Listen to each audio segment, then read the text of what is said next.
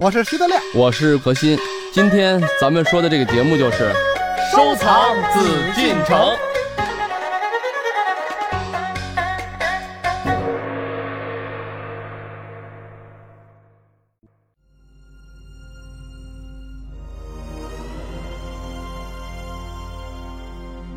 它是大英博物馆的镇馆之宝，却因中国绘画装裱知识的欠缺而遭到无法弥补的损伤。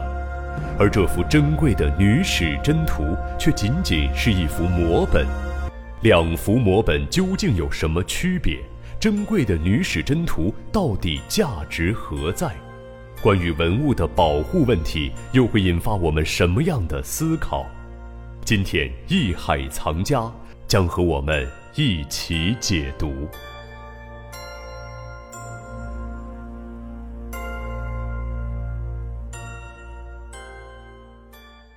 欢迎各位继续来关注我们的艺海藏家。今天呢，是我们收藏紫禁城的日子，我是永峰。马上让我们来欢迎我的两位搭档何许人也组合，二位和大家问声好。嗯，大家好，我是徐德亮。大家好，我何鑫。我们今天要和大家说一说女史箴图，但是呢，它和我们平常所说到的在大英博物馆的唐摹本女史箴图是不太一样的，这个是宋摹本。对，所以说咱们今天呢聊这个女史箴图呢，既是我们要知道啊，咱们有这么一个非常重要的一件国宝啊。同时呢，又不得不很遗憾的说呢，因为原来呢，一直就是在以前吧，就至少乾隆之前，可能都把它当做就是东晋的古楷之画的，嗯，对吧？但是确实经过这几年的学术的研究啊、探讨啊，大家公认啊，就比较认可，觉得它可能还是宋代的摹本，因为在以前的画家来讲啊，临和摹不是一个概念。咱们现在俗称嘛，临摹临摹，写个字啊，画个画临摹一下。但实际以前这个东西是界限很分明的。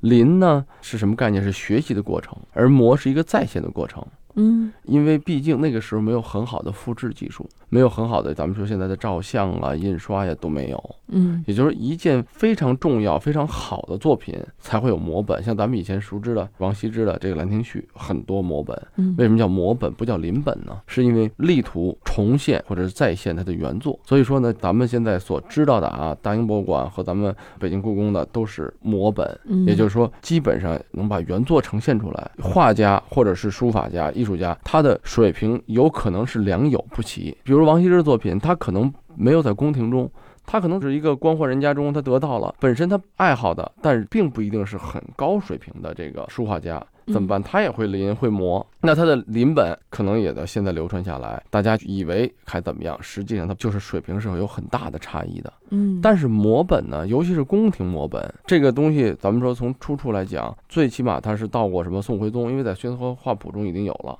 嗯对吧？那个时候之后的摹本，包括唐摹本，应该那时候原作是还在的。也就是说，摹的时候就不一样。那不管是普通的，就是官宦人家，还是宫廷的，都会找到最好的画师，水平最高的画师。比如说，这个作品已经是第一名了，嗯在这个顶峰上了，那我肯定要找顶峰的画家去再现它。嗯虽然说咱们现在看来啊，摹本可能还是不如原作啊，但是在没有原作的前提下，那摹本的水平、水准、再现的能力、重现的能力是要超过临本。嗯，在何老师给我们讲解了什么是临本，什么是摹本哎之后，嗯我们大致了解了我们现在能在北京故宫博物院所看到的这两女件史箴图的摹本，嗯宋代摹本哈，很嗯珍，贵，所以对，基本上就是跟原作一样，它至少这是非常接近的，就可以按我们现在的想法，就是这就个是下真迹一等吧。又照了一张相，给它嗯转复制了一下，只不过哎是就这照意思相的年代呢，比嗯大英博物馆的那个差了有差不多二百年，嗯，所以说这也是咱们很可惜的地方啊。嗯，离得嗯越近，可能重现再现的能力越好啊。我们先给大家说一说顾恺之的《女史箴图》。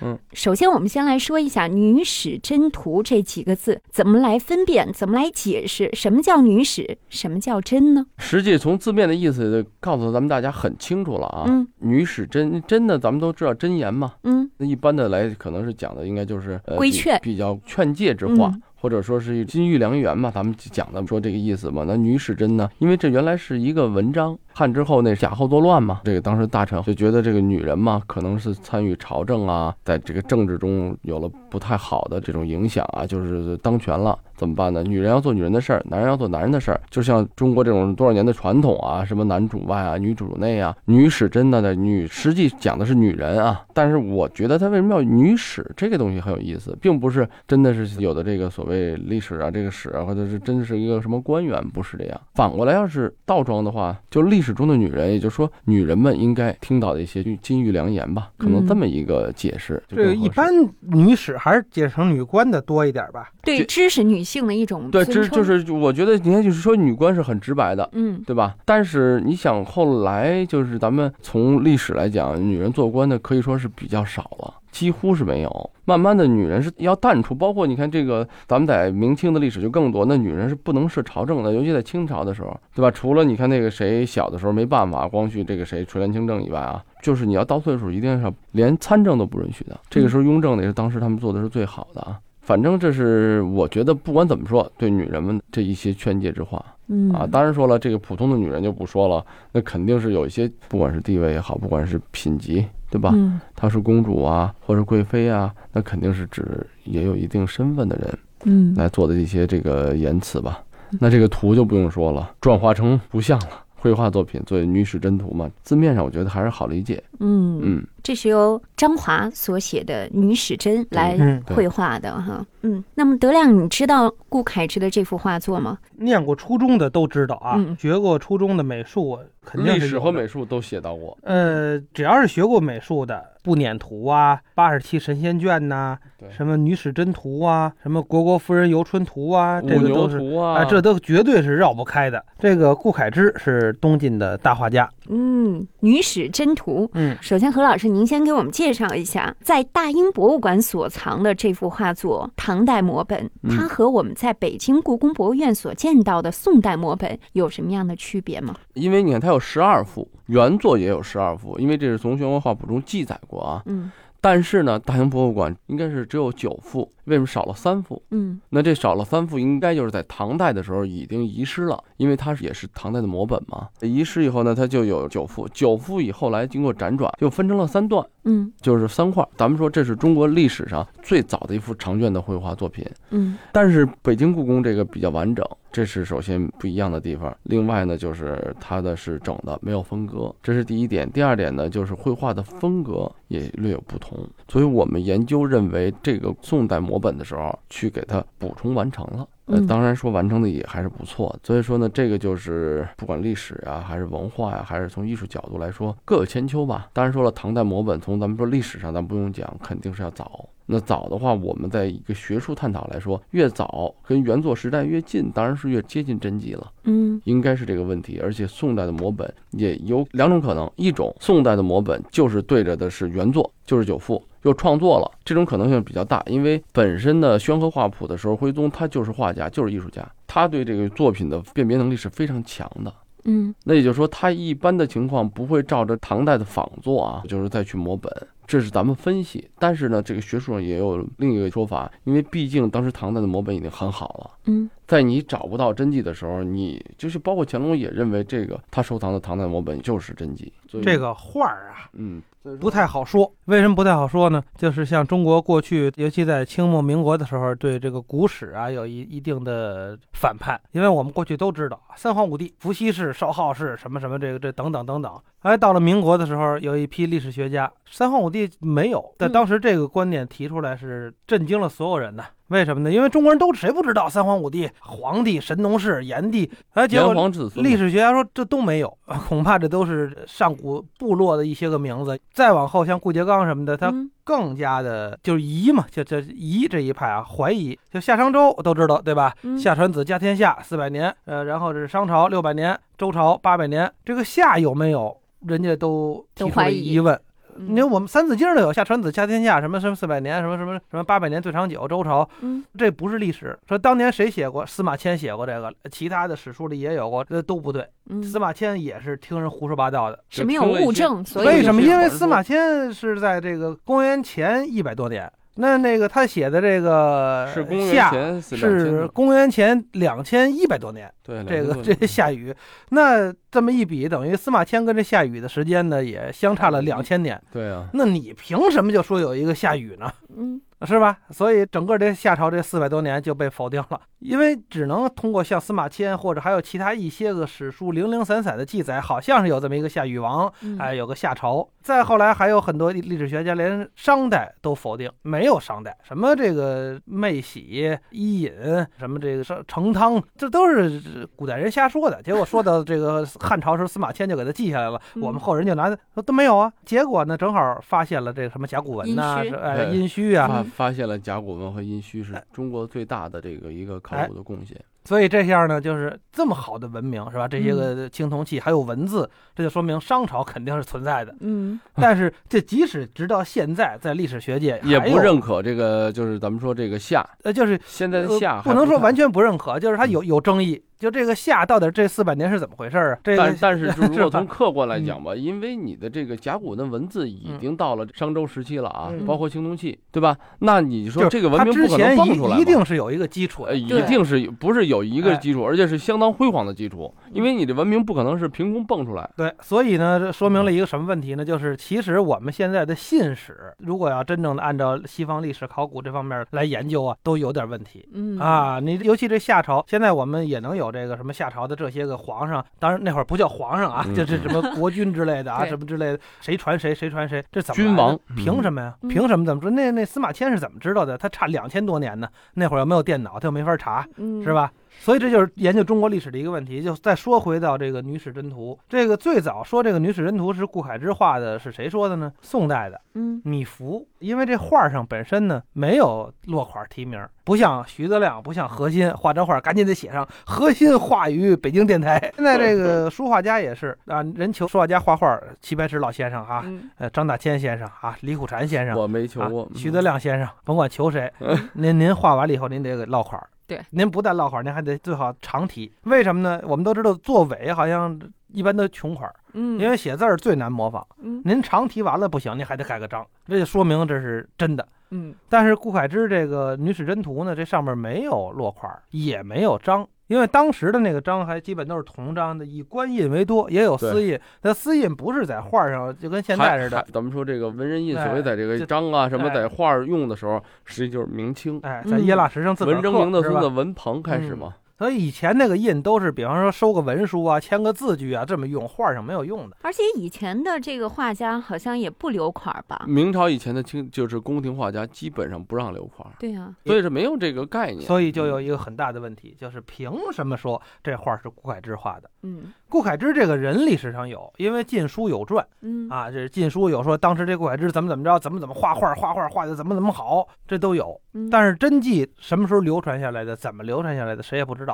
一直到了宋朝，米芾。那么米芾大概是一个什么时间的人呢？大概其就是在公元一千一百年左右。那这个顾恺之是什么时候的人呢？大概是公元三百多年的人。其实两个人相差大约在八百年左右。嗯七八百年，我们现在流传下来的这个历史资料里边啊，没有任何一个资料写到了《女史箴图》是顾恺之画的。哎，只有米芾他说了，《女史箴图》是顾恺之画的，并且呢，后来宋徽宗把它收入到《宣和画谱》以后，也鉴定为这是顾恺之画的。我们就要打一问号。第一呢，有可能当时啊，人家因为这个宋徽宗这样的人，米芾这样的人，那是中国最超一流的大文学家、大艺术家、大鉴定家了。嗯所以他有可能在当时能看到很多我们现在看不到的资料，所以他能考证出来这就是顾恺之画的，甚至有可能这就是米芾的先辈或者从哪儿得到的，这是一个考据很有证据的这么一个事儿。嗯但是米芾他没说，嗯他并没说这画儿从哪儿得来的，怎么着，他就是提出了这个画儿是顾恺之画的。这第一种可能就是他们经过严密的鉴定啊，这就是顾恺之画的；还有一种可能就是一个附会。嗯哎，就看这个这张画儿比例、衣褶、衣纹儿，看这个风格，应该是顾恺之的风格。他是米芾，他说了；他是宋徽宗，他说这是顾恺之画的，谁敢说不是啊？所以后世也就认为他就是了。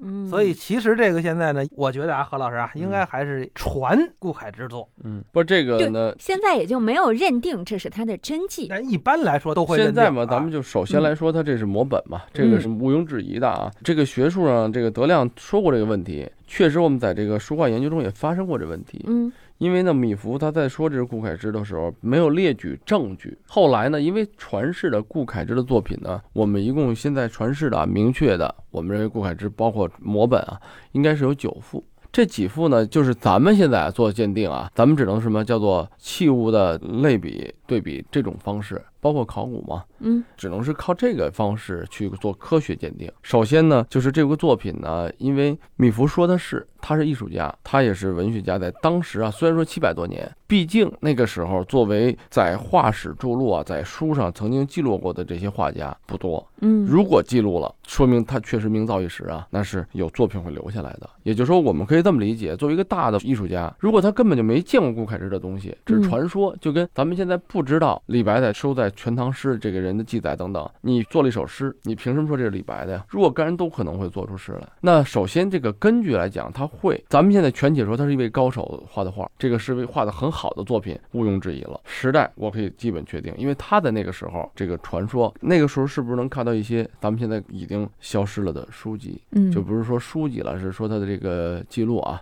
文字的东西有没有可能？有没有可能看到他的原作？这是也是有可能的。那这样的话，经过对比一看，哟，就跟我看惯了德亮画的鱼了，我一看永丰的鱼不对，你这这鱼有肉啊，他画的是鱼排啊，就这特点。因为作为艺术家嘛，但他是很假如敏感。呢是这样啊，徐德亮是一个惊天动地的大画家，画的鱼极有特色，但是呢历史无传，嗯呃，一张都没留下来。但是历史上记载了，中华人民共和国在二零一四年的时候，有一个巨大巨大的画家徐德亮画鱼画的最好，有志向，只 有只有文字，在史书上只有这徐德亮画的鱼啊，多么鲜活，多么灵 动，经常画红色的锦鲤。啊，嗯哦但是可徐德亮有一堆徒弟，比方说永丰啊，比方说何心 呐、死学徐德亮，那不 可能，玩 命的学，嗯哎，学的还很像。但是这些徒弟们都是默默无闻的啊，嗯一般都是这样，师傅特有名，徒弟一般就不会太有名。对，哎，过了五百年或者一千年以后呢，得到了这么一张鱼，嗯一看这个鱼画的也好，风格也好。然后据这个史书上说呀，说当年的徐德亮就善于画这种鱼，而且这个鱼画的功夫也很好啊，笔墨也很精到，还是红色的，呃，应该我们就能认定它是徐德亮画的。嗯就是在历史上来说呢，这可能这鱼是永丰画的，是何心画的，但是永丰何心没名儿，徐德亮有名儿，嗯然后徐德亮又没有什么作品传下来，大家又都知道他能画鱼画的好，所以呢，呃一千年以后的这个鉴定家把把这张画鉴定成徐德亮画的，其实从文学上或者历史学上的符号性的这种意义来说，它没问题，嗯，就是让我们具有它的特色一千年哎嘛一，千年以后，中国人说我们当年一千年以前中国人画鱼画的最好的就是这种风格，这嗯就是徐德亮画的。但其实可能不是，也可能永丰学的徐德亮，嗯也可能学的可能比徐德亮还好，但是永丰没没留下姓名来。嗯其实就我管这个叫符号性的东西。嗯，你看哎，这里边就出现了一个误区了。这个就是说，想象是美好的 啊，嗯但是这个永远人停留在想象啊。从道理来讲，我们一听德亮说的好像没错误，有一个很大的问题。经过什了么七百年，嗯书上都记载德亮画的好，为什么呀？他确实得有画作品吧？人家嗯看到我当时他为什么出名啊？肯定当时好啊，画的德亮就跟现在齐白石先生的，一定他的原作，嗯不可能现在市面上是假的多，是因为他画的好。嗯咱们说娄师白是他最成功的弟子，也没超过他。那现在德亮自己给自己的定位，我画得多好，书上都记载，但一幅作品没有没有传下来。这几个徒弟是什么名字都没有啊，传下来了。可能吗？实际上，从真正情侣来讲是不可能的。要么就是什么，要么德亮的作品，包括徒弟，你想德亮都没传下来，他徒弟作品这锦鲤当时都肯定撕光光，更没有了，对吧？您德亮这么大名气都都一张都不存世，您还指望谁的能存世呢？不可能。所以我就说，这个东西你要是从这个所谓你把它当做数学去分析，就不能分析了。就这么说吧，德亮就昨天画那猫，它显示德亮了吧？他明儿就不承认这不是他画的。它我是否是真迹，呃这对个并不这个嗯算是东西很呢重要。，我咱们现在嗯分析的就是，我想说的就是这个《女史箴图》啊，嗯它的艺术价值、历史价值确实摆在这儿啊。嗯当然，就是学术上，当然希望给他去纠正清楚啊。就是我们从米芾的这个地位，嗯学识，他的艺术品位来讲，比我们现在的历史学家们高。如果承认的话，你就只能相信他。嗯那反过来，还有徽宗，绝对是一代艺术造诣很高的艺术家了。嗯对吧？那我想就是这些东西，我们全且相信它，但是我们能分析的是什么？比如说这个纸张、画面的背景、笔法，嗯那它跟东晋时代，比如东晋时代我戴的是戴耳冠帽，可是呢，你画的没有一个，那这里面就露出破绽，就说明你是不是在晚明代的时候只画一个小素帽了？嗯那你这个里面就会有些问题了，这是硬性的问题，我们要去分析。我想就是研究这个东西是要从几个方面，有客观、有主观、感性的认识啊，等等啊，嗯把这些作品呢就综合的来分析吧。这个《女史箴图》，我们就从这个宋代的时候，可以明确的认为啊，顾恺之或者就是咱们说再保守一点，这个顾恺之同样有这么如此高造诣的人，但是因为肯定他的艺术特征啊特点是符合顾恺之的，因为现在还存有其他作品，我们还有个对比类比，还是接近的。而且呢，这里面还有意思在哪儿？这个图卷啊，就它的收藏辗转是非常非常的丰富的。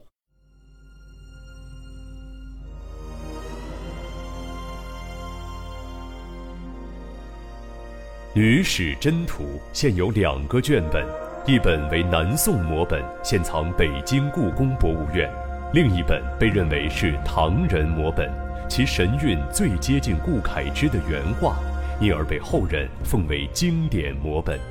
它曾被许多文人墨客收藏过。画面上可以看到《项子经题记》《唐弘文馆弘文之印》，还有宋徽宗赵佶授金书《女史箴》词句十一行。此本于一九零零年八国联军焚烧颐和园之际，被英军大尉姬永松盗往英国，后存大英博物馆。原有十二段的《女史箴图》唐摹本也因年代久远，现存仅剩九段。北京故宫所藏南宋摹本全图共十一段，较唐摹本画面内容多两段。对了解《女史箴图》母本及其流传，以及早期人物画法的演变，具有重要的参考价值。